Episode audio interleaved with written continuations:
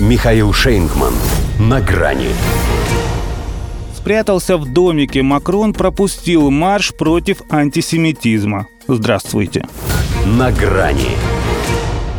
Эммануэль-то их Макрон, похоже, совсем потерялся в этом палестино-израильском противостоянии. Уже поди не знает бедолага, с какой стороны придет к нему его личная Варфоломеевская ночь. Завидует, наверное, Генриху IV Наварскому. У того-то выбор был поконкретней, да и попроще. Подумаешь, Париж стоил мессы. Тут же куда ни кинь, сплошные замесы. Шаббат вроде роднее, у самого этнические корни оттуда растут. Но намаз масштабней. Более 5 миллионов мусульман, и это только учтенных. Самая крупная диаспора в мире. Считай государство в государстве. Чтобы не гневить его, он и предпочел отсидеться в воскресенье в Елисейском дворце. А как дышал, как дышал, когда в специальном обращении к нации объявлял нападение на евреев нападением на всю Францию.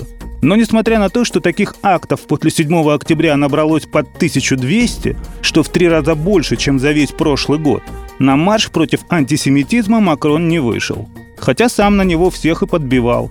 И ведь все были. Глава правительства, спикер надсобрания, председатель Сената, два экс-президента, пять экс-премьеров – а Эммануэль спрятался в домике, чтобы так подчеркнуть равноудаленность свою. Он же и на пропалестинские протесты не ходил. Стало быть, квиты. Правда, пару недель назад в Тель-Авиве он казался гораздо однозначней. Даже предлагал создать коалицию против Хамас.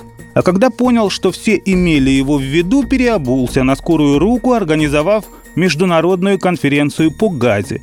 Требовал гуманитарных пауз, прекращения не имеющего оправданий огня и создание коалиции по спасению палестинцев, то есть коалиции против коалиции против Хамас. Как написали об этом местные СМИ, он был готов дать карт-бланш Беньямину Нетаньяху, а теперь вынужденно превратился в терапевта с гуманитарным профилем. Все потому, что сует он этот свой профиль в чужие дела, пытаясь держать его по ветру. А когда тот меняется, не всегда успевает сообразить раньше, чем получит щелчок. Причем на этот раз с обеих сторон. Ведь мало того, что арабскую улицу ему все равно не переубедить, так и из Израиля пришел привет. Откуда берется эта смелость проповедовать нам мораль в разгар боевых действий? Отреагировал на двойное дно француза министр обороны Йоав Галланд. Это серьезная ошибка, фактическая и моральная. Уже Биби дал понять Эмме, что и в Тель-Авив ему теперь лучше не звонить. В общем, уникальный человек гений дипломатии. Как Фигаро, стремясь везде успеть, прослыл лишь сивильским цирюльником наоборот. Почему-то именно его все хотят отбрить. Самое время собственной страной заняться. Впрочем, похоже, начинает. Во всяком случае, его министр обороны заявил, что Франция больше не даст Украине оружие. Есть, однако, сомнение, что это решение идет у них из головы.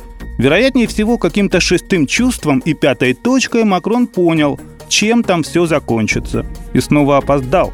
Но так всегда и бывает, когда силен исключительно задним умом.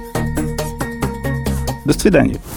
На грани с Михаилом Шейнгманом.